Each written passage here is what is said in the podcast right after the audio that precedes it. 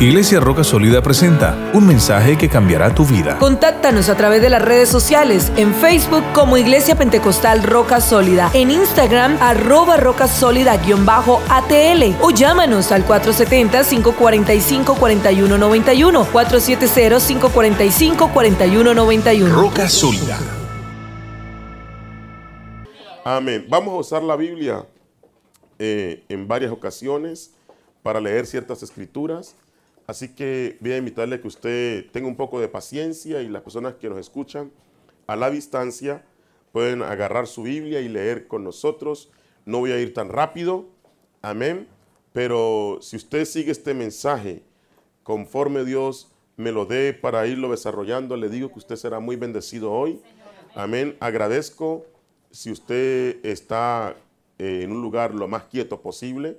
Agradezco a los padres que siempre se preocupan por cuidar que sus hijos no anden to and fro. Amén. Back and forth. Caminando de aquí para allá y allá para acá. Gracias, Señor. Así de que gracias, hermanos, por su espíritu de obediencia. Estamos listos, ¿no? Antiguo Testamento, libro de Esdras. Amén. Algunos apenas se dieron cuenta que había un libro que llamaba Esdras. Algunos recibieron una revelación cuando hice la anunciación de este libro. Amén. Libro de Esdras. Está antes de los Salmos, antes de Job, antes de Nehemías, antes de Esther por allá, ¿no? Ya por ahí los ubiqué más o menos. De todas maneras está en la Biblia. Amén. Estamos ya en Esdras capítulo 5. Y si usted no lo encuentra, Amén. Aquí le colaboramos con el screen. Usted puede mirar aquí al frente y ahí encuentra las escrituras. Amén. Para que no le coja la noche allí, por favor. Gracias, Señor. ¿Cuántos dicen amén? ¿Estamos listos, no? Esdras capítulo 5, el verso 1. Dice así la palabra de Dios. Profetizaron Ageo y Zacarías, hijo de Iddo ambos profetas a los judíos que estaban en Judá y en Jerusalén en el nombre del Dios de Israel, quien estaba sobre ellos. Ahora, no vaya a perder Esdras, pero sin perder Esdras vamos a Ageo. Otro problema para algunos. Amén, gracias Señor, porque algunos no saben dónde está Ageo. Amén. Pero le aseguro que está en la Biblia, búsquelo allí en los profetas menores. Amén, Daniel, Oseas, Joel, Amós, por allá más adelantico está. Amén, Ageo. Si no lo encuentra hoy, hermano, por favor, mira aquí en el screen, porque queremos salir de aquí antes del mediodía o de la medianoche. Libro del profeta Ageo, capítulo 1, el verso 12. Ageo 1.12. Y oyó Zorobabel, hijo de Salatiel, y Josué, hijo de Josadat, sumo sacerdote, y todo el resto del pueblo, la voz de Jehová su Dios, y las palabras del profeta Ageo, como le había enviado Jehová su Dios, y temió el pueblo delante de Jehová. El 13. Entonces Ageo, enviado de Jehová, habló por mandato de Jehová al pueblo, diciendo, yo estoy con vosotros, dice Jehová. Y aquí está mi verso clave, el 14.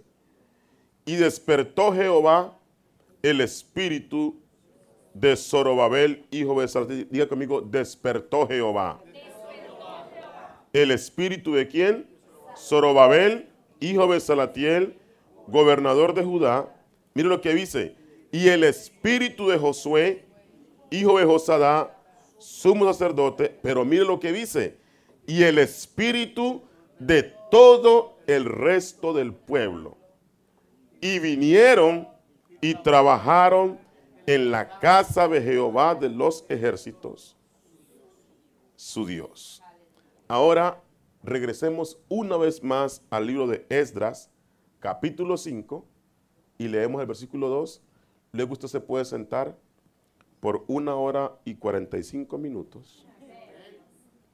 Amén. Y yo voy a estar aquí de pie predicando. Aleluya.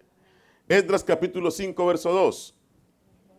Entonces se levantaron Zorobabel, hijo de Salatiel, y Jesúa, hijo de Josadat, y comenzaron a qué?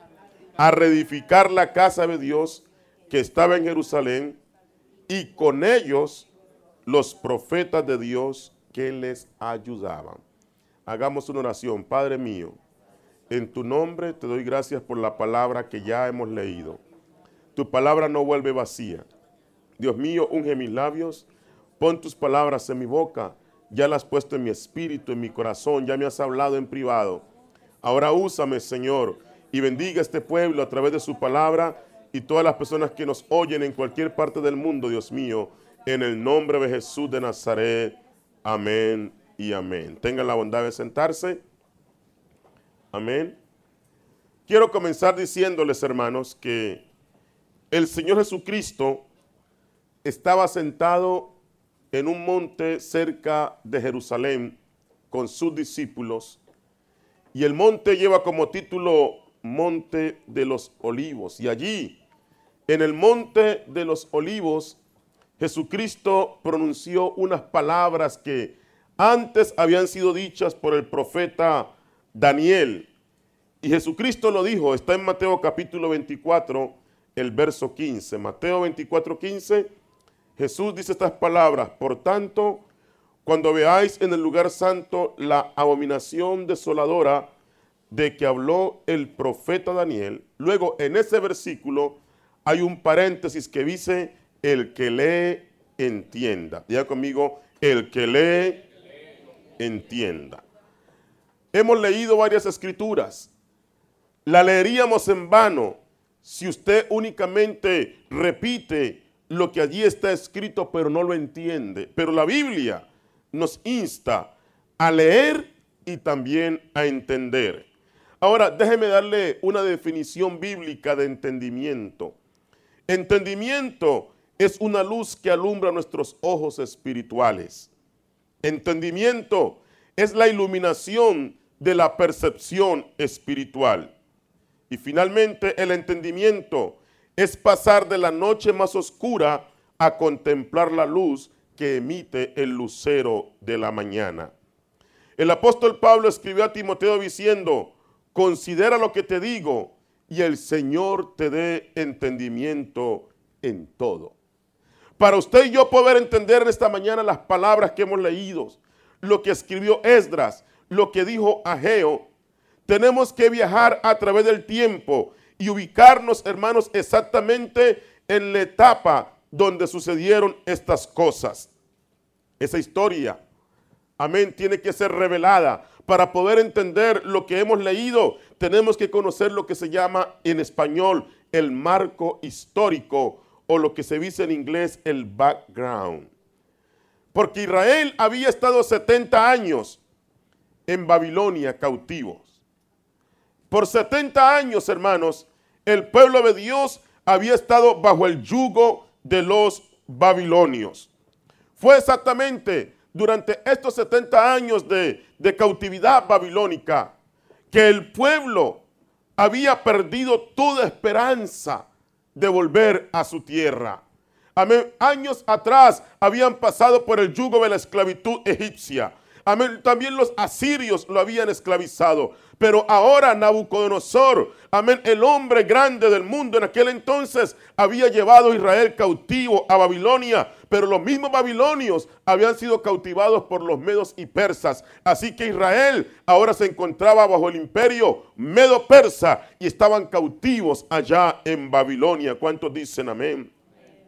Pero hermanos, para entender el marco histórico o el fondo histórico, tenemos que leer las palabras del profeta Daniel. Esas palabras que Jesucristo hizo referencia en Mateo capítulo 24. Y Daniel nos explica lo que pasó. ¿Qué fue lo que lo motivó a él a orar para que Dios volviera a restaurar a su pueblo y lo sacara de la esclavitud babilónica y lo llevara una vez más a la tierra que él había jurado a Abraham tierra que fluye leche y miel. Vaya conmigo al profeta Daniel capítulo 9 versículo 1, por favor. Libro del profeta Daniel capítulo 9 versículo 1. Dice la palabra de Dios así.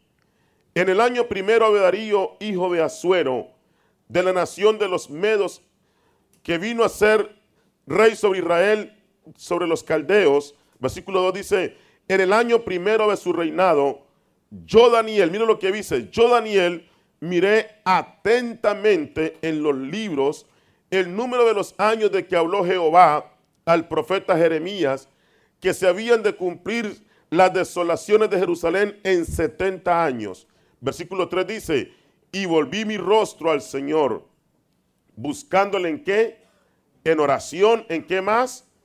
En ruego, ¿qué más? Ayuno, silicio y ceniza. Cuando Daniel lee las palabras que había profetizado Dios a través de Jeremías, que Israel iba a estar cautivo 70 años en Babilonia. Daniel leyó la palabra y dijo, bueno Señor, ya pasaron los 70 años. Amén, ya es tiempo de que se cumpla lo que usted ha dicho por medio del profeta Jeremías. Y cuando Daniel leyó la palabra, oiga hermano, cuando él lee las escrituras es cuando él cae de rodillas. Y en el versículo 4 dice, y oré a Jehová mi Dios e hice confesión diciendo, ahora Señor Dios grande, digno de ser temido, que guardas el pacto y la misericordia con los que te aman y guardan tus mandamientos. Mira lo que él dice, hemos pecado, hemos cometido iniquidad, hemos hecho impíamente y hemos sido rebeldes y nos hemos apartado de tus mandamientos y de tus ordenanzas. El versículo 6 dice, no hemos obedecido a tus siervos los profetas, que en tu nombre hablaron a nuestros reyes, a nuestros príncipes, a nuestros padres y todo el pueblo de la tierra. Tuya es, oh Jehová, la justicia y nuestra la confusión de rostro. Como en el día de hoy lleva todo hombre de Judá, los moradores de Jerusalén y todo Israel, los de cerca y los de lejos, en todas las tierras a donde los has echado a causa de su rebelión con que se rebelaron contra ti. Pero el versículo 8 dice, oh Jehová, nuestra es la confusión de rostro de nuestros reyes, de nuestros príncipes y de nuestros padres, porque contra ti pecamos. Pero el versículo 9 te da una esperanza diciendo, de Jehová nuestro Dios es el tener misericordia y el perdonar, aunque contra él nos hemos rebelado. Amén. Señor, hemos hecho lo malo, hemos hecho impíamente, nos hemos apartado, pero de ti es el tener misericordia y de ti es el perdonar. Y estoy aquí no para contarle solamente una historia, pero para decirle que el Dios que perdonó a Daniel y a su pueblo en el pasado es el mismo Dios que te perdona a ti hoy en el presente, porque Él es el mismo de ayer, de hoy y por todos los siglos. Y no importa cuál sea tu pasado, amén, no dejes que tu pasado venga a tu presente, porque hoy la historia puede cambiar. Hoy tu futuro comienza en el nombre del Señor. Si tú decides hacer lo que hizo Daniel, cuando él escuchó la voz de Dios, él cayó de rodillas, él tembló ante la palabra. Dijo, Señor, es tiempo de avivamiento, es tiempo que seamos restaurados, según dice el profeta Jeremías. Amén. Por eso es importante que usted escuche la palabra. Por eso es importante que usted lea la palabra. Pero cuando usted lee la palabra, usted se sintoniza con la voluntad de Dios. Óigame eso. Cuando usted lee la palabra, se conecta con el GPS de Dios. Cuando usted ora, se conecta con el cielo. Cuando usted alaba a Dios, está conectado con la misma gloria. Cuando usted no lee la Biblia, cuando usted no alaba a Dios, usted está perdido en este mundo. Pero gloria a Dios por aquellos hermanos que desean con todo corazón caminar de la mano del Señor. Ya no tenemos una nube que nos guíe, ya no tenemos un fuego, amén, pero tenemos el Espíritu Santo y tenemos la palabra de Dios, que es la profecía más segura a la cual hacemos bien en estar atentos. Así de que en esta mañana, por favor, no pierda el hilo, porque Dios ha puesto en mi corazón una palabra que le traerá mucha bendición. Usted hoy va a quedar libre por la palabra, usted hoy va a quedar limpio por la palabra, hoy va a ser levantado por la palabra. Hoy va a comenzar de nuevo por la palabra porque Dios ha venido a restaurarlo hoy. Tengo palabra de Dios para usted. Él no ha venido a condenarte. Él no ha venido a pisotearte. Él no ha venido a condenarte. No. El Hijo del Hombre vino a buscar y salvar lo que se había perdido. El Señor está en el negocio del perdonar, del salvar. Porque esa es su especialidad, mi hermano querido. ¿Cuántos dicen en el nombre del Señor? Amén. Cuando Daniel hace esta oración, él recupera su fe. Señor, es tiempo ya Dios mío, comienza a hacer la obra porque todo comienza en oración. Usted quiere ver cosas grandes, hermanos. Hay gente que piensa que las cosas grandes comienzan en escenarios grandes, pero las cosas grandes comienzan en el secreto entre tú y Dios. Aleluya. Allí, amén, en la soledad, aleluya. Allí en el secreto es donde cosas grandes pasan entre tú y tu Dios. Allí comenzó Daniel a gestar, ahí se incubó, se incubó un avivamiento. Fue cuando él engendró, quedó embarazado espiritualmente de ese avivamiento aleluya, y comenzó a orar con agonía, comenzó a orar con ayuno, comenzó a orar con lágrimas, aleluya, y el Señor comenzó a responder. Y mire, ¿sabe qué dice la Biblia? Que el Señor hizo un milagro, amén, en el rey de toda la tierra. Porque en Esdras capítulo 1, versículo 1, por favor. Esdras capítulo 1, versículo 1. Están conmigo allí, Esdras 1.1 en el primer año de Ciro, rey de Persia, para que se cumpliese la palabra de Jehová por boca de Jeremías. Me encanta lo que sigue allí. ¿Qué dice? Despertó Jehová que el espíritu de Ciro, rey de Persia. Digan conmigo, despertó. Amén. ¿Qué quiere decir eso, hermano? Que el espíritu del rey de Persia estaba qué? Dormido. Amén. Pero cuando Daniel ora, Amén. Cuando Daniel lee la Biblia, cuando Daniel comienza a indagar y comienza a buscar el rostro de Dios, entonces a consecuencia de esa oración, Dios comienza a obrar en el rey Ciro. El Espíritu de Dios despertó el Espíritu de Ciro que estaba dormido. Usted quiere ver milagros, usted quiere ver respuesta en su familia, usted quiere ver a Dios obrando poderosas cosas en su favor. Amén. Ore que Dios despierte el Espíritu de aquellos que están dormidos. Amén. ¿Sabe por qué hay mucha gente que no se ha entregado a usted? Aleluya. O no se ha entregado al Señor en su familia. Es porque usted le falta haber orado un poco más y haber doblado sus rodillas. Pero cuando usted comience a doblar rodillas y levantar sus manos y comenzar a interceder, aleluya. Amén. Tu oración no vuelve vacía. Tu oración no se queda en el techo. Tu oración sube como un perfume delante de la presencia de Dios. Y Dios comienza a hacer cosas que tú no puedes hacer. Oye, mamá, Dios comienza a hacer cosas que tus lágrimas no pueden hacer. Oye, papá, Dios comienza a hacer cosas que tus cantaletas no pueden hacer. Oiga, mujer, Dios comienza a hacer cosas, amén, que su marido no puede hacer, que tus cantaletas, que tus celos no pueden hacer. Dios comienza a hacer cosas extraordinarias porque hay poder en la oración. Si en esta mañana alguien entendiera que hay un poder glorioso, cuando tú oras, pones a trabajar a Dios, Dios comienza a responder. ¿Cuántos dicen amén? Cuando tú oras te comunicas con la omnipotencia de Dios. Amén. Dios, aleluya. La omnipotencia de Dios se te abre y todo queda a tu favor. Por eso usted ore. No sabe cómo Dios va a responder. Sencillamente ore. Amén. A usted le corresponde orar. Aleluya. A Él le corresponde actuar. Él dice, clama a mí. Cuando usted clama, entonces Él dice, yo te responderé. ¿Cómo le va a responder? Yo no sé. ¿Cuándo le va a responder? Yo no sé. Pero yo sí sé que Él no es hombre para que mienta, ni hijo de hombre para que se arrepienta. Todas sus promesas son sí y son amén. Él despertó, despertó. El espíritu de quién? De Ciro. Amén. ¿Por qué despertó el espíritu de Ciro? Porque alguien estaba orando. Alguien estaba de rodillas. Alguien estaba derramando lágrimas. Amén. Ese esposo que es duro, esa esposa que es dura, esos hijos que no quieren convertirse, ese vecino, ese problema que no quiere moverse. Aleluya. Cuando tú comienzas a hablar rodillas, amén. Tal vez tú ni sabes lo que está pasando, cómo Dios obra, pero Daniel estaba orando, aleluya. Y, allá en el palacio del rey, el rey comenzó a sentir algo en su corazón. Dios comenzó a inquietarlo, amén. Y él comenzó a responder sin saber a la oración de Daniel. Hay bendiciones, hermanos, para usted que vienen cuando usted ora. Amén. ¿Sabe por qué usted no ha recibido muchas victorias? Porque usted no es un hombre de oración. Porque usted no es una mujer de oración. Amén. Por eso hay cosas, hermano, hay victorias que Dios las tiene servidas para usted, pero tu falta de oración, porque prefiere estar sobre la novela, allí mirando la novela, mirando el partido de fútbol, mirando la novela y tantas cosas, hermano, en vez de estar de rodillas en la presencia de Dios, mientras el diablo se nos ríe en la cara, amén, aleluya, y mientras se nos roba los hijos, hermano, y mientras se nos roba la economía, usted está sentado allí, amén, sin orar, sin ayunar, sin leer la Biblia, ¿cómo quiere tener victorias, aleluya? ¿Cómo quiere que Dios bendiga a su familia? ¿Cómo quiere que Dios proteja a sus hijos? Usted haga algo que Dios hace el resto, amén, ore, ayune, hermano, aleluya, esfuércese, porque Dios ha prometido bendecir a su familia.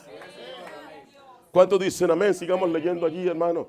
El Señor despertó el espíritu de Ciro, rey de Persia, el cual hizo pregonar de palabra y también por escrito todo su reino diciendo, mira lo que dice él, así ha dicho Ciro, rey de Persia, Jehová, el Dios de los cielos, me ha dado todos los reinos de la tierra y me ha mandado que le edifique casa en Jerusalén, que está en Judá.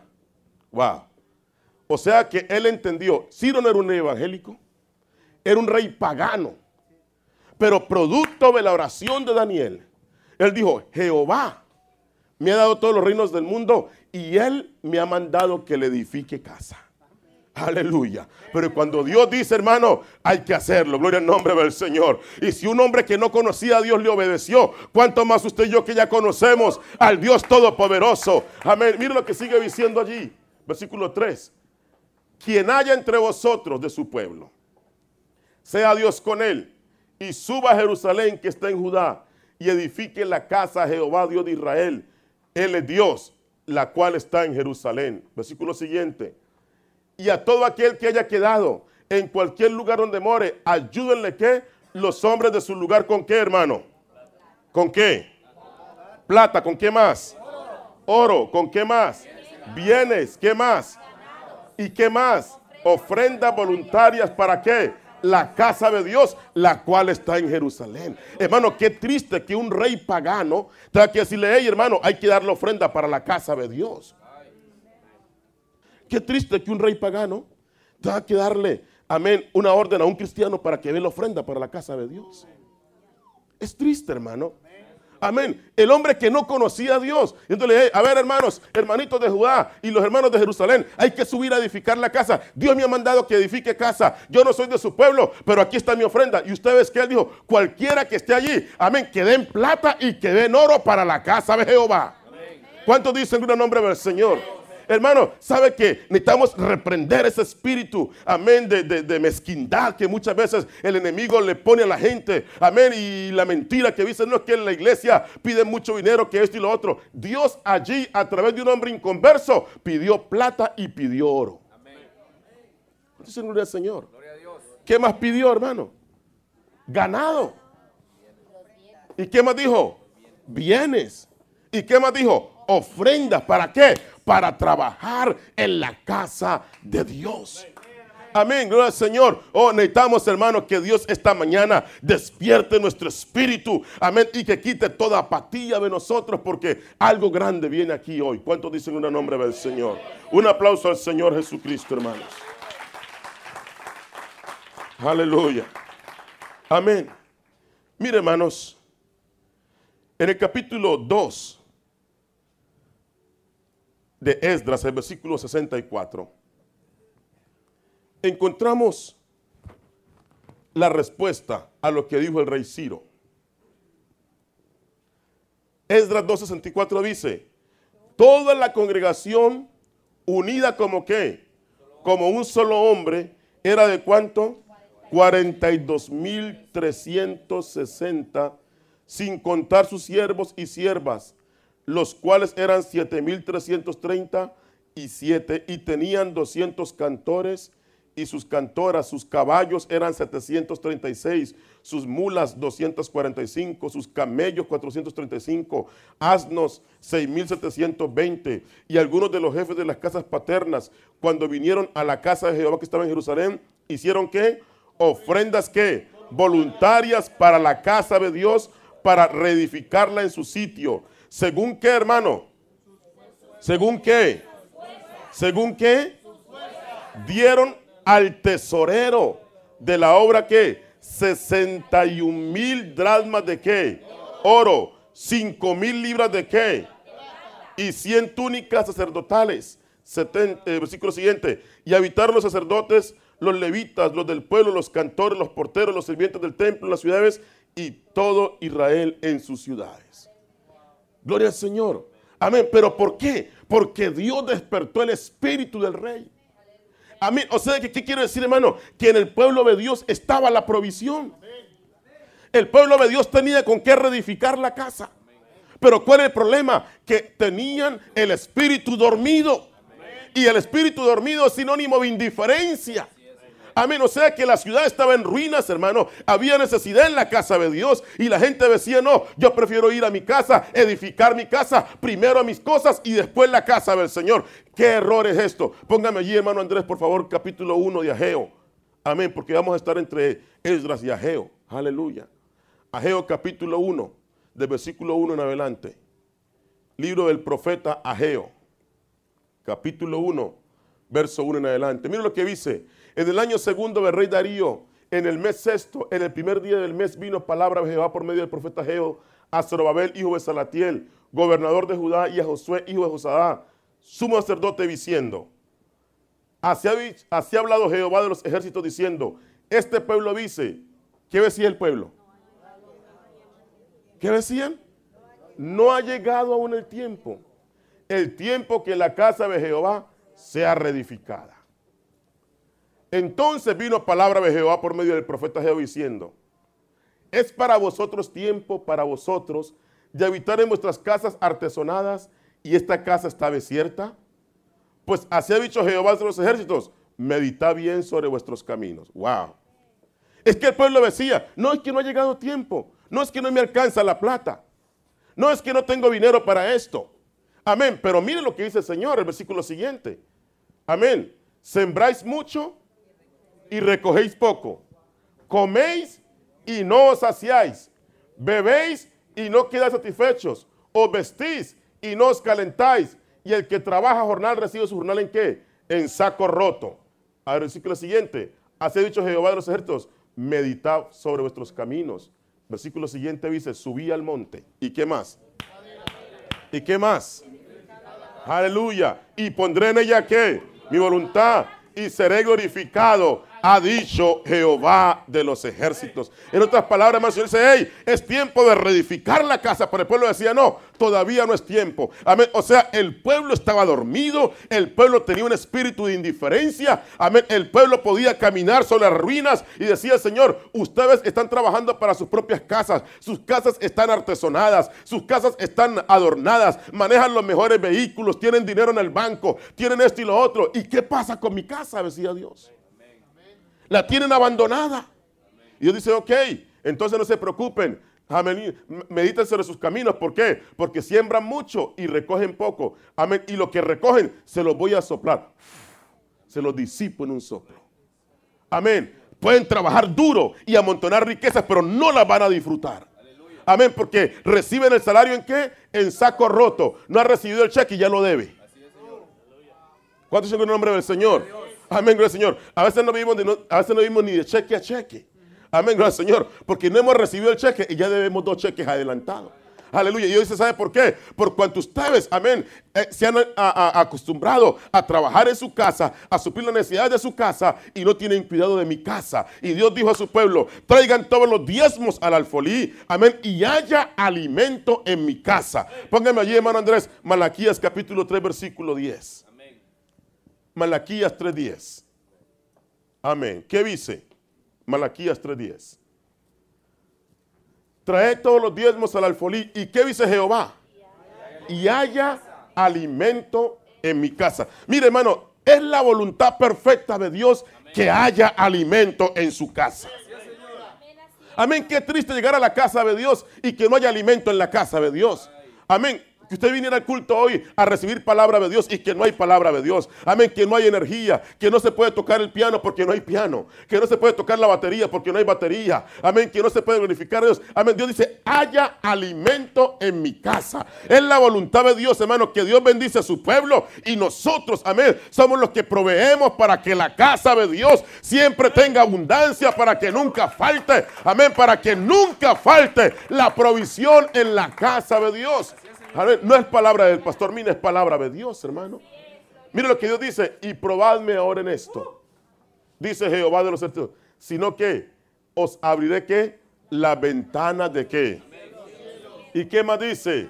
Y derramaré sobre otros qué? Bendición hasta qué? Hasta que sobreabunde, pero ahí no para la bendición. Versículo siguiente, Dios dice, le voy a reprender a quién? Al devorador. O sea, hermano, que el devorador anda detrás de su casa y alrededor de su casa. Aleluya. Anda buscando el devorador a ver cómo entra. Amén. ¿Recuerdan a Job? ¿Cuántos recuerdan a Job? Aleluya. Recuerda que el diablo le dijo a Dios, usted ha rodeado a Job y a todo lo que tiene. Amén. Al trabajo de sus manos ha dado bendición. Amén. He estado tratando de cómo me salto por ese cerco, cómo me vuelo la barda, dijo el diablo, pero no puedo porque usted lo tiene bien protegido, como niño consentido. Aleluya. Y él sabía, hermano, mire, el diablo sabía, óigame esto, que lo que hacía que Job mantuviera a su familia protegida eran los sacrificios que él hacía. Por eso lo primero que el diablo le quitó a él fue los ganados, el ganado. Él dijo, bueno, vamos a quitarle lo primero vamos a quitarle para que ya no ore más, para que ya no proteja más a su familia. Lo primero fue el sacrificio, hermano, y lo primero que mucha gente pierde, aleluya, es la fe. Y cuando pierden la fe dice, no, ya no, ya no hay más dinero para la iglesia. Con esos diezmos me compro un zapato. Con esos diezmos me compro la batería para el carro. Amén. Con eso mejor eh, pago la renta. Porque Dios sabe, si me alcanzara, yo diera. Amén. Dios sabe que Dios conoce mi corazón, dicen algunos. Aleluya.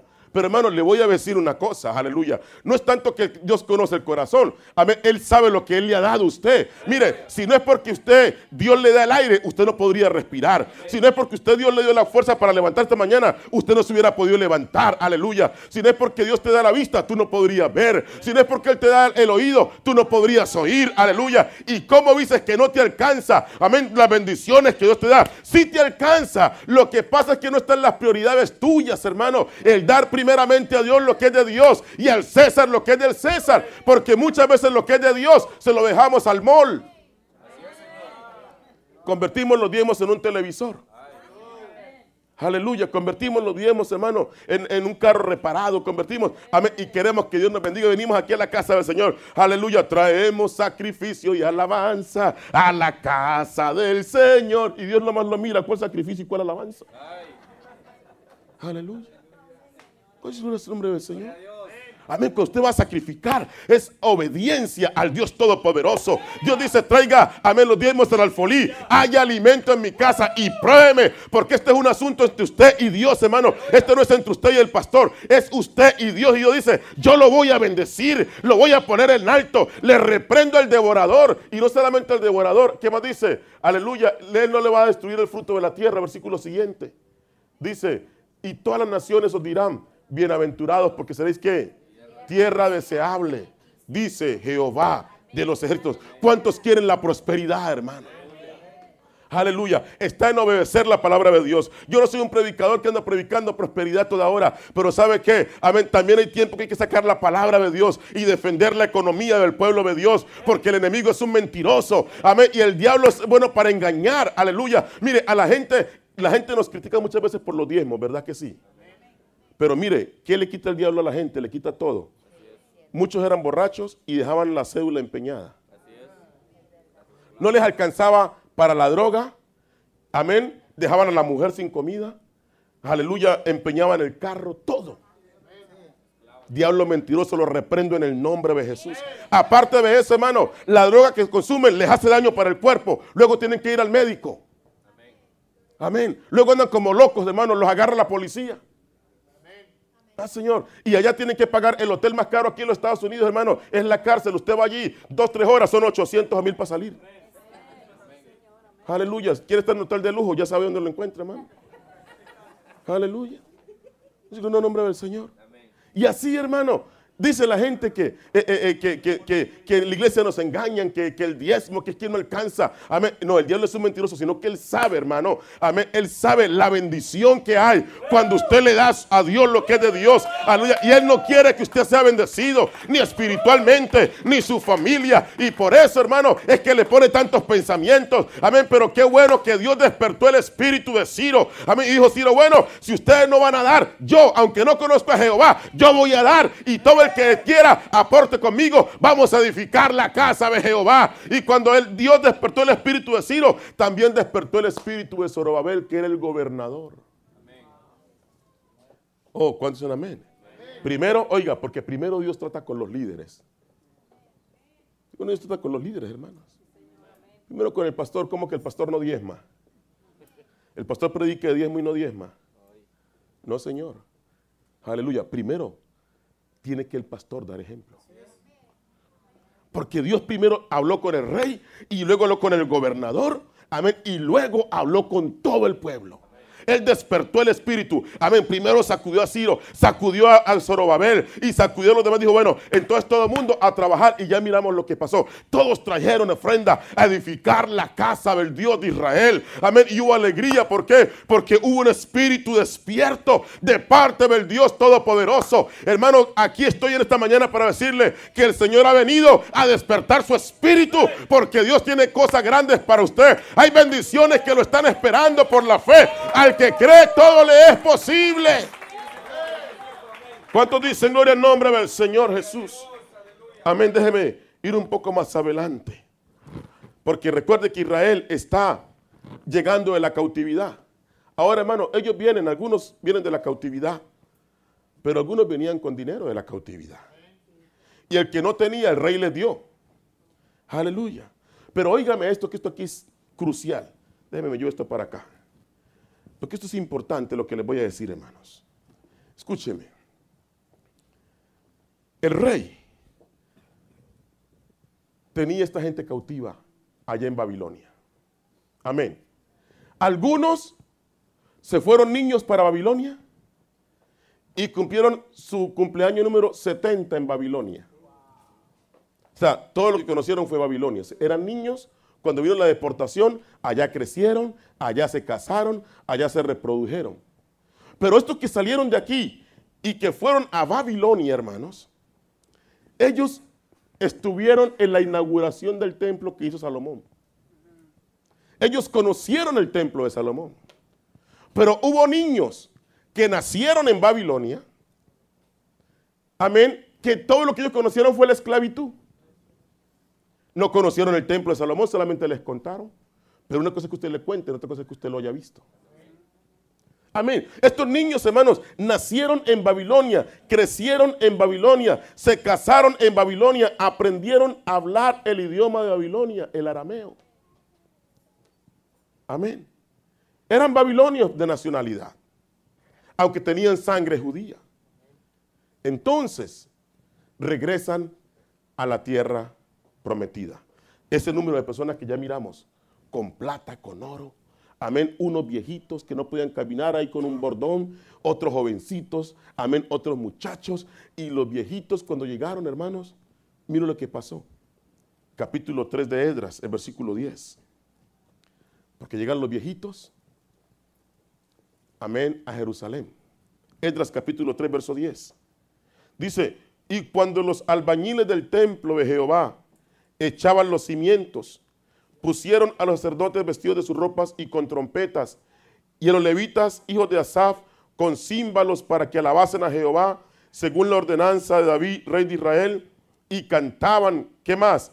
Alabando, ¿y qué dice la Biblia? Dando gracias a Jehová, diciendo, porque Él es bueno, porque para siempre su misericordia sobre Israel. Y todo el pueblo aclamaba con gran júbilo, alabando a Jehová, porque se echaban los cimientos de la casa de Jehová. Hasta ahí todo bien. Pero mira el versículo 12. Y muchos de los sacerdotes, de los levitas y de los jefes de casas paternas, ancianos, que habían visto la casa primera, viendo echar los cimientos de esta casa, lloraban en alta voz, mientras muchos otros daban grandes gritos de alegría. 13. Y no podía distinguir el pueblo del clamor de los gritos de alegría de la voz del lloro, porque clamaba al pueblo con gran júbilo y se oía ruido hasta lejos. ¿Por qué reían unos y lloraban otros? Los viejitos lloraban porque mirando, el, haciendo la construcción de ese templo, hermano, ellos recordaban, no, esto no es nada comparado con el templo que hizo Salomón. Estos cimienticos, estas piedritas, qué tristeza. Amén. Mire el templo que Salomón, la majestad que teníamos. Pero los muchachos, hermano, que no nunca, nunca han tenido un templo para adorar, decían, no, pues, amén, ustedes piensen en el pasado y las cosas que eran antes, pero nosotros nos regocijamos aquí en ese templo. ¿Cuál es el nombre del Señor? Amén, tengo una palabra de sabiduría, hermano. Usted escuchaba gente decir que los cultos antes eran mejor, que la música de antes era mejor. Amén que así como en mi país, allá, como se hace en El Salvador, en Colombia, en Guatemala, en Honduras, eso ya sí era bueno, pero aquí no. Mentira del diablo. Esa mentalidad del pasado. Gente que llora por el pasado. Deja de estar llorando por el pasado porque el pasado es pasado. No puedes cambiar el pasado. No hay nada que usted pueda hacer por el pasado, hermano. Amén. Lo único que usted puede hacer por el pasado es llorar y pensar en el pasado. Aleluya. Pero haga lo que hicieron los jóvenes. ¿Sabe qué? Nosotros no tenemos nada que mirar en el pasado. Tenemos un presente. No teníamos templo. Tenemos ahora la oportunidad de alabar a Dios. Vamos a alabar a Dios con todo el corazón. Y mientras unos lloraban, otros cantaban. Pregunta, ¿en qué grupo estás tú en esta mañana? ¿Eres de los que se quejan o de los que se gozan? Amén, porque no hay eh, aire acondicionado, se está quejando. Porque no hay esto, se está quejando. Yo no vine a quejarme esta mañana. Yo vine a alabar a Dios con todo mi corazón. Yo vine a exaltarle. Yo vine a glorificarle. Amén, porque Él es digno de suprema alabanza. Yo no sé si usted vino a comparar los cantos de ayer con los cantos de hoy. Pero yo sé que Jesucristo es el mismo ayer. Él es el mismo hoy. Y yo lo alabo hoy. Y si me da mañana, le alabo mañana. Porque Él es el mismo. Aleluya. Deja de comparar el pasado pasado. Estar llorando por el pasado. Yo me iba a casar con esa mujer, pero se casó con otro. Y ahí está chillando. Chille por la que se fue. Ya se fue, hermano. Ya perdió. Deje de llorar por esa señora. Deje de llorar por ese hombre. Ya, ya se le voló, ya, ya se fue. Busque otro. El Señor ¿Cuánto es el nombre del Señor? Es que no puedo vivir sin Él, pues mueras entonces. ¿Qué vamos a hacer? Deja de estar llorando por el pasado, hermano. ¿Usted no encuentra gente así, hermano? Amén. No disfrutan el presente por estar mirando el pasado, llorando por el pasado. Pierden las bendiciones del presente. Pero David dijo, este es el día que hizo Jehová. Nos gozaremos y nos alegraremos en él. Yo no voy a llorar por mi pasado porque tengo un presente más dichoso. Y Dios está aquí en medio de nosotros. Alguien diga, Señor, despierta mi espíritu. Amén. Así que hermano, psicológicamente un Hubo un trauma ahí, necesitaba una terapia. Aleluya. Los viejitos llorando y los jóvenes gozándose. Se iban a, la casa el papá con el hijo. Aleluya. El papá llorando con un pañuelo y el hijo danzando. Apaga esa música. Cambie la música. Colóqueme una fúnebre. Aleluya. Colóqueme una balada. Quita ese rock. Aleluya. Una de los tigres. Aleluya mire, hermano, usted creció con cierto tipo de música. A veces son tan duras las penas de esta vida que siento por momento mejor sería morir. Si recuerda, ¿no? Son penas tan amargas que abruman nuestras vidas que a veces nos parece mejor sería morir. Y será. Aleluya. ¿Cuál es el nombre del Señor? ¿Y se acuerdan las canciones o no? Y me acuerdo. Aleluya. Amén. Pero hoy cantamos y de noche cantaremos. Celebrando su poder. Con alegría de corazón. Como el que va con la flauta al monte de Jehová, celebraremos su poder. Y los ojos de los ciegos se abrirán ellos verán, los oídos de los sordos oirán. El co saltará, con el arpa danzará, la lengua de los mudos hablará. Aleluya. Oh, podemos cambiar la canción, hermano. Yo sé que hay momentos duros, pero hay victoria en el nombre de Jesucristo. Ya dejemos de estar pensando en lo que pudo haber sido y no fue. Es tiempo de tener una victoria nueva en la presencia del Dios Todopoderoso. Este es el día de victoria que Dios ha hecho para usted. Hablando del pasado, hermano, es que no la puedo perdonar. No lo puedo perdonar. Y están viviendo el presente mirando para el pasado. ¿Qué es lo que me hizo? Aleluya. ¿Por qué no canta? Mire lo que hizo Dios. Aleluya. Amén. Eh, aún parejas, hermanos. En el matrimonio. Se acuestan, hermano, la pareja. Hasta ocho días durmiendo en cama separada. Hasta un mes. Hay parejas, hermanos, que son únicamente una apariencia. Amén. Vienen al culto juntos, pero duermen separados. Aleluya. Apariencia. Amén. No se hablan entre sí. Ahí están, hermanos. Y luego dicen juntos, pero no revueltos. No, están ni juntos ni revueltos, hermano. Es el nombre del Señor. Amén. Pero es tiempo de que cambie, hermano, esa forma. Amén. Es tiempo de alabar a Dios con todo el corazón. Amén. Es tiempo de unirnos en un espíritu, una búsqueda de Dios en corazón. Aleluya, con corazón sincero. Póngame Ageo capítulo 2. Aleluya. Alguien diga, Señor, despiértame. Aleluya. Amén. ¿Están conmigo, hermanos? Libro del profeta Geo, el capítulo 2. ¿Ya está listo? Me dice cuando está listo. Amén. En el mes séptimo, dice, a los 21 días del mes, vino palabra de Jehová por medio del profeta Geo diciendo, Habla ahora Zorabel, hijo de Salatiel, gobernador de Judá, y Josué, hijo de Josadá, su sacerdote, al resto del pueblo, diciendo, ¿quién ha quedado? Mire, Dios le dice a ellos, ¿quién ha quedado entre vosotros que haya visto esta casa en su gloria primera? ¿Y cómo la veis ahora? ¿No es ella como nada delante de vuestros ojos? Pues ahora, Zorobabel, ¿qué dice Dios? Esfuérzate, dice Jehová, esfuérzate también, Josué, hijo de Sadá, sumo sacerdote, y cobra qué? Ánimo, pueblo todo de la tierra, dice Jehová, y trabaja, porque yo estoy con vosotros, dice Jehová de los ejércitos. Ey, Zorobabel, no te pongas a comparar el pasado. Dios le dice, mírenla. Amén. Y claro, ustedes pueden ver la diferencia, pero muchachos, esfuércense porque yo estoy con ustedes. Amén. Ya no está el templo de Salomón, está el Dios de Salomón. ¿Me está oyendo eso, hermano? Aleluya. No era tanto la esperanza en el templo de Salomón, sino en el Dios de Salomón. Dice, bueno, ya el templo no está, pero yo todavía estoy aquí. Yo estoy con ustedes. Versículo siguiente, hermano, miren lo que dice. Según el pacto que hice con vosotros cuando saliste de Egipto, así mi espíritu estará en medio de vosotros. No temáis. Aleluya. Porque así dice Jehová de los ejércitos. De aquí a poco yo haré temblar los cielos y la tierra, el mar y la tierra seca.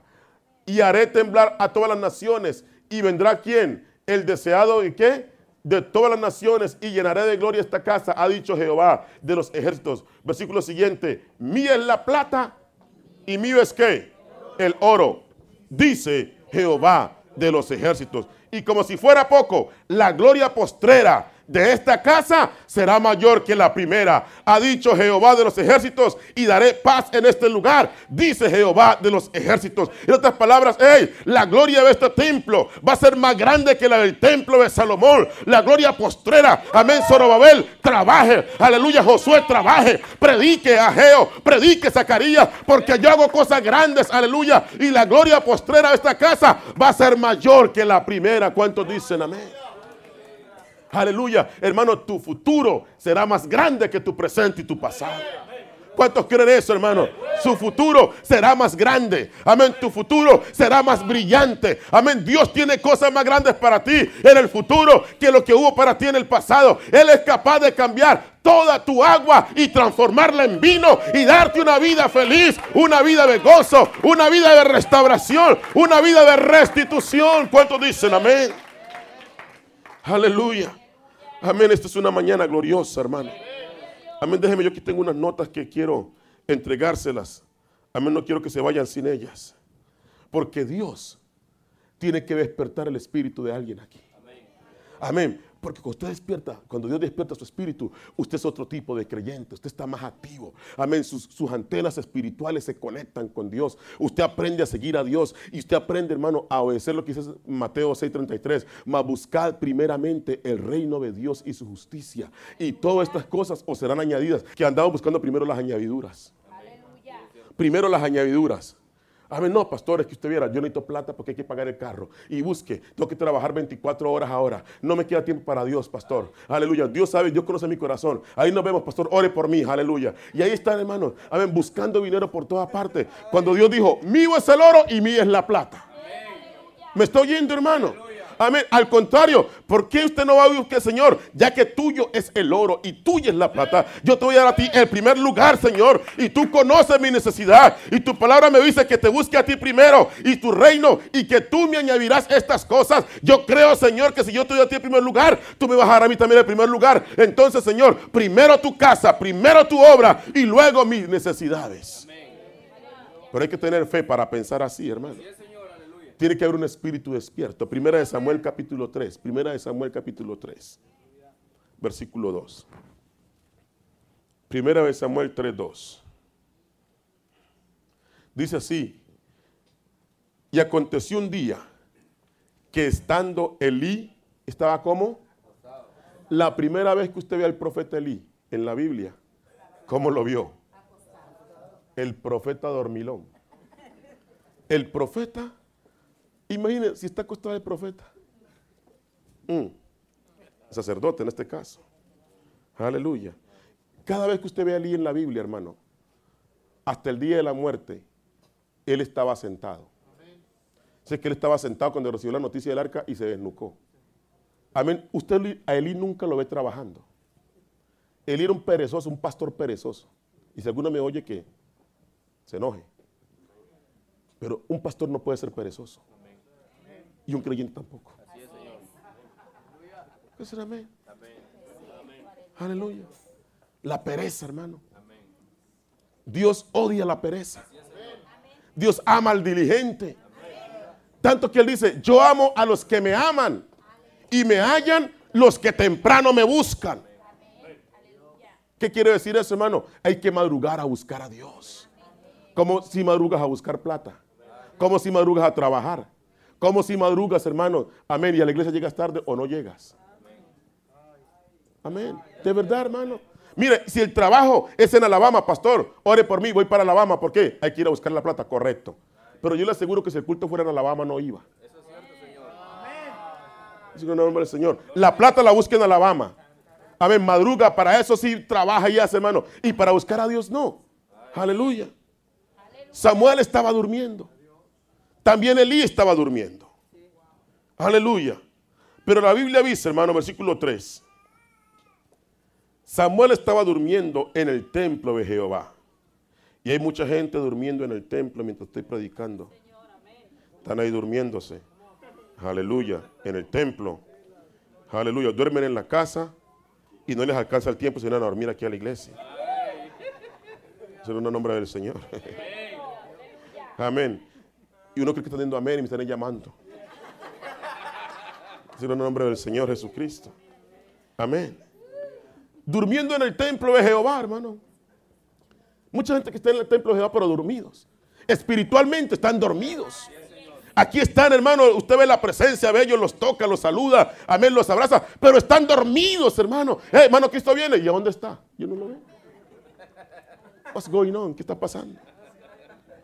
Amén. Hermano, despierta. Amén. Dile a Dios que te despierta. Porque mire, hermano, lo que dice la palabra de Dios en el versículo 3, que Samuel estaba durmiendo en el templo de Jehová, donde estaba el arca de Dios. Y antes que la lámpara de Dios fuese apagada, verso 4, Jehová llamó a Samuel y él respondió, heme aquí. Oiga, él estaba durmiendo frente al arca. ¿El arca que era? La presencia de Dios. ¿Cuántas veces estamos dormidos en la casa de Dios? Está Dios en el culto moviéndose y uno está ahí dormido. Ve, el hermano le quedó mal ese techo ahí.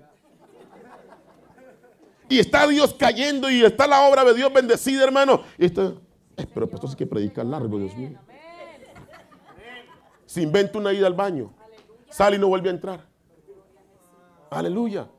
Están en la presencia de Dios, están en el arca, pero no valoran la presencia de Dios. Samuel estaba durmiendo en el templo frente al arca, aleluya, pero todavía estaba durmiendo. Entonces Dios dijo a este muchacho, hay que despertarlo. Le voy a mandar un despertador del cielo. Aleluya. Eso es lo que estoy predicando esta mañana o esta tarde ahora. Necesitamos un despertador, pero del cielo. No esa alarma que usted pone en la mañana que le suena y le suena y usted no se levanta y se levanta, la paga y sigue durmiendo. ¿Cuál es el nombre del Señor? ¿Sí o no, hermano? Ahí está la alarma, hermano. Falta que hacer una alarma de esas que, que, le echan agua a la gente. La de la pantera rosa. Esos muñecos usted veía que estaba pequeñito, esos muñecos usted veía. Amén, gracias Señor. Amén. Que se levante y, lo, mueva. Amén.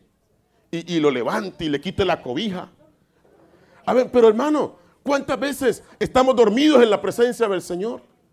Amén. Como que vemos la, necesidad de la obra de Dios, pero ahí estamos, hermanos, todos dormidos. Amén. Como que no percibimos lo, que Dios está haciendo y el mundo está perdiéndose. Y, hermano, mira lo que está pasando en el mundo. Y ahí está el hermano. No, hermano, pues si el Señor viene y me voy, pues gloria a Dios. Y si no, pues también. No, no, no, hermano. Amén. despierta. Amén. Yo creo que Dios quiere como agarrarnos del cabello. Aleluya. Ahí estaba Samuel, el sacerdote, el profeta, todo durmiendo. Y la lámpara de Jehová a punto de apagarse. Eso es lo peor, hermano. Antes que se apagara la lámpara, estaba casi humeando ahí y todos durmiendo. Y Dios dijo, no, no, no, hay que llamar a Samuel. Oiga, y Dios llamó a Samuel. Escúchame que me llegó una revelación aquí. Me llegó una revelación pero poderosa. Aquí se la voy a soltar. Dios llamó a Samuel y Samuel fue y despertó a Elí. ¿Se da cuenta? Dios llamó a Samuel y Elí estaba durmiendo. Y Samuel fue, Dios no despertó a Elí. ¿A quién despertó? A Samuel. Y Samuel fue y le tocó la puerta a Elí. ¿Qué pasó? Ah, ¿para qué me llamó? Claro, usted está, está soñando, yo no lo he llamado. Aleluya. Y otra vez, hermano, él va y se acuesta. Y Dios vuelve y lo llama. Y dice, eh, pero ¿para qué me llama, hombre? Y vuelve otra vez. Sacerdote, aquí estoy. Me llamó. Deje dormir, no lo he llamado. Cuando Dios te despierta a ti, ¿sabes qué tienes que hacer? Y toca de la puerta y le despiértate tú también.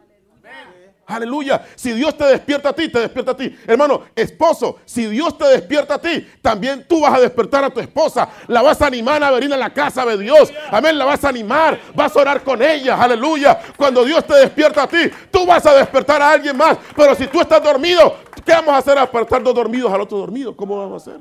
No se puede. Amén, en la pareja, hermano. Aleluya. Cuando uno no quiere venir al culto, ahí está el despierto. Pues yo sí me voy a la casa de Dios.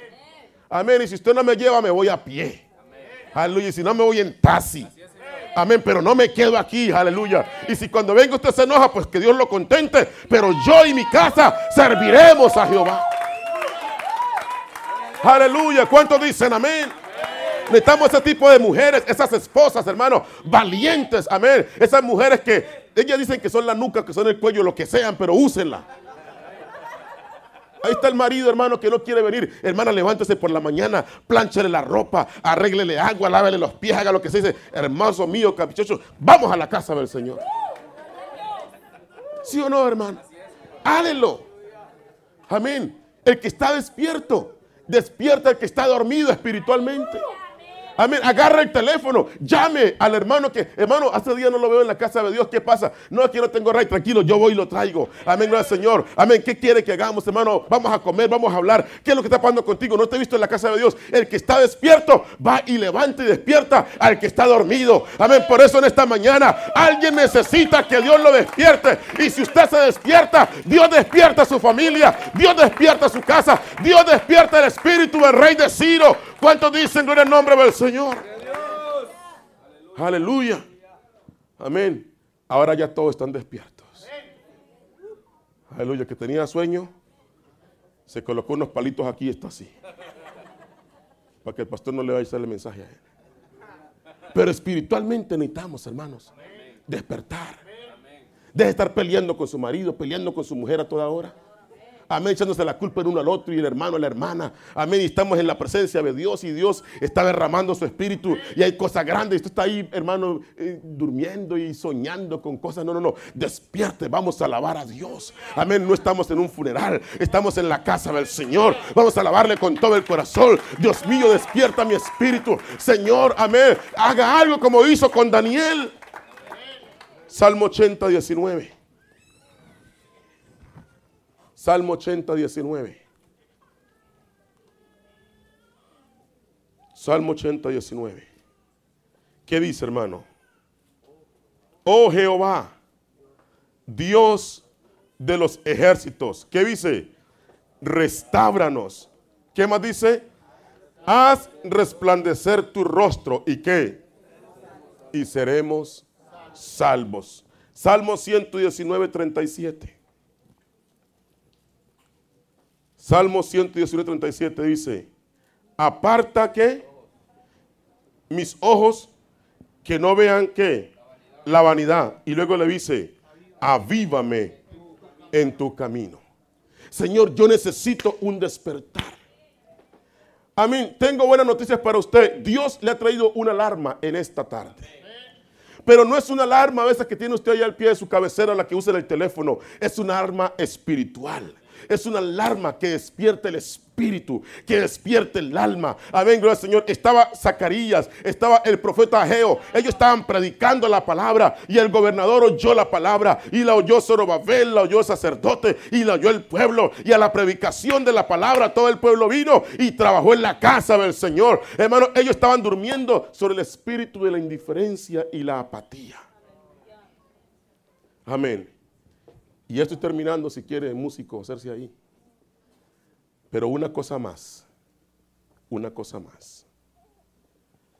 Hermanos, ¿por qué Dios dijo que la gloria postrera de esa casa sería mayor que la primera? Porque en ese templo que edificó Zorobabel fue donde María vino y presentó a Jesucristo. Fue allí donde se presentó el bebé, Emanuel, Dios con nosotros, entró a ese templo y claro, la gloria postrera, allá estaba el templo de Salomón, pero ahora estaba Emanuel que recibió Dios con nosotros en el templo. Dios le cumplió a Zorobabel la palabra que le había dado. Pero el templo estaba construido ahora en los días de Zorobabel. Pero había algo, escúcheme esto, había algo los muros de la ciudad estaban destruidos y sus puertas estaban quemadas a fuego. Y Nehemías estaba trabajando en el palacio del rey y él preguntó, ¿cómo están mis hermanos? ¿Cómo está la gente en Jerusalén? Y le dijeron, el muro está derribado, sus puertas quemadas al fuego. Y Nehemías comenzó a llorar y comenzó a orar. Y le pidió gracia a Dios delante del rey. Y Nehemías dijo, déjame rey, yo voy. Voy a ir y voy a trabajar, ya no en el templo, pero ahora en el muro. Vamos a reedificar los muros. Porque Dios primero trabaja adentro. Y después hay una protección que hay que reedificar. Porque una ciudad, hermanos, en aquel entonces por linda que fuera, si no estaba rodeada, si no estaba amurallada, era presa fácil del enemigo. Entonces Nehemías dijo, bueno, ya hay un lugar de adoración, pero estamos vulnerables.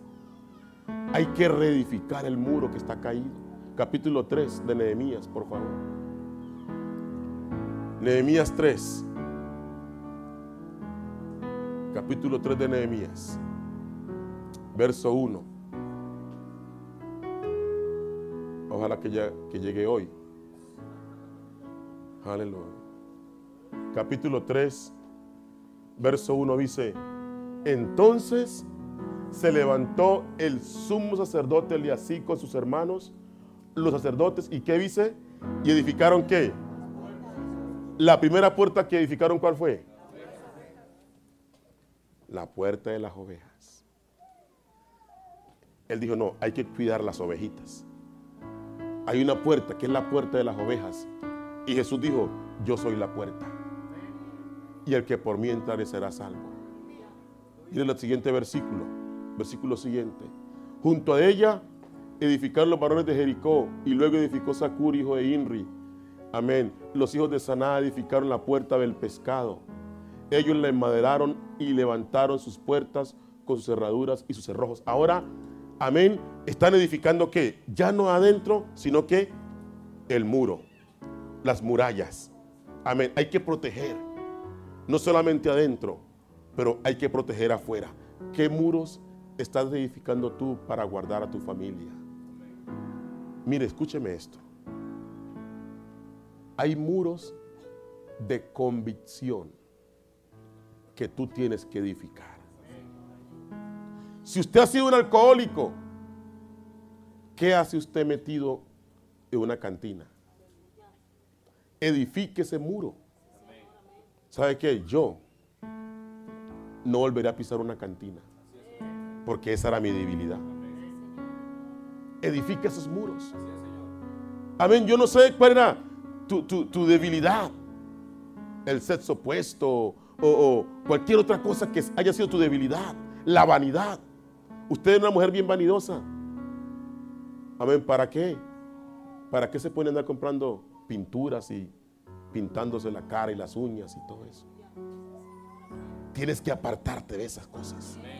Porque esa era tu debilidad. Tienes que hacer unos muros que te protejan. Ya adentro, sí, pero también afuera. Amén, gracias Señor. ¿Para qué? Para que el enemigo no entre. Amén. Y hay que ponerle cerrojos. Enemigos cerrojos. Usted tiene que tener convicciones propias. Y no, es que el pastor me prohíbe, es que los hermanos, no, no, no, el pastor no prohíbe, la iglesia no prohíbe, hermano. Amén, pero usted tiene que hacer muros. Si usted no los hace, el enemigo se le mete por un hueco de esos le hace estragos en su vida espiritual, le tumba su familia, le tumba su hogar, le daña todo. ¿Por qué? Porque usted no reedificó los muros. Pero esta mañana Dios ha venido a despertar nuestro espíritu por medio de esta predicación. Tal vez no es la predicación que te hace correr y te hace saltar por todo este pasillo, pero es una predicación que despierta tu espíritu Alguien tiene que decirle, Señor, despiértame. Mirarse en el espejo de la palabra y decir, Señor, yo necesito ser reedificado. Tanto mi relación contigo como mis convicciones, Señor. Anteriormente yo no escuchaba música mundana. Ahora escucho más música mundana que cristiana. Los muros hay que reedificarlos. Déjeme decirle esto, hermano. Personas tenían convicciones antes. Vamos a decir, Usted decía, hermana Marta, jamás me cortaré el cabello. Y pasó los años y nunca se lo cortó. Pero ahora ya sí, los muros se cayeron. ¿Sí me entiende, hermano? Comienza usted a, a tumbar esos muros, sus convicciones. Eso que te identificaba ya no está. Y poco a poco comienza el enemigo a minar tu vida. Después, hermano, va y te quema el templo te hace daño en tu familia, te destruye el hogar, te destruye tu relación con Dios. Estás descarriado, levantas las manos, no sientes a Dios. Amén, vienes al culto, no sientes a Dios. Dices, ya para qué voy a la iglesia, vuelves al mundo donde el diablo te quiere tener. Pero en el nombre de Jesús, en esta mañana, Dios ha venido a despertar nuestro espíritu. ¿Sabe para qué? Para reedificar esos muros, esas convicciones, esa relación con Dios. Aleluya. Amén, gracias Señor. Esas cosas que destruí, no las voy a volver a edificar, sino que voy a vivir una vida consagrada para mi Padre Celestial. Pónganse de pie en esta mañana.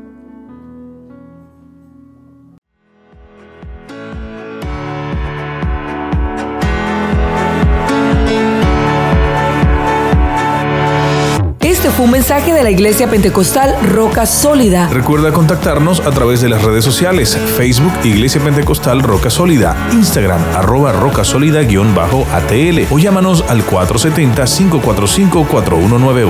Un ministerio que cambia vidas.